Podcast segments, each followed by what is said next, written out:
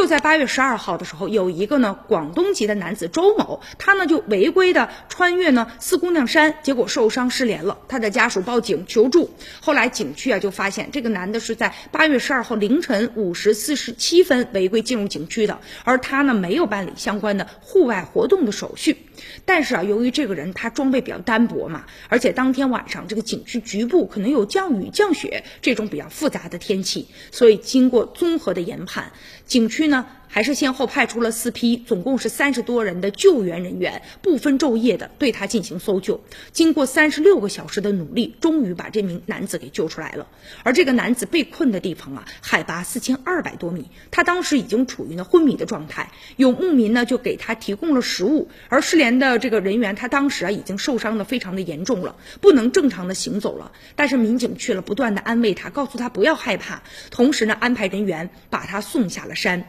那有由于搜救比较及时，这名男子呢没有生命的危险，他的家属和他本人都表示啊非常的感激。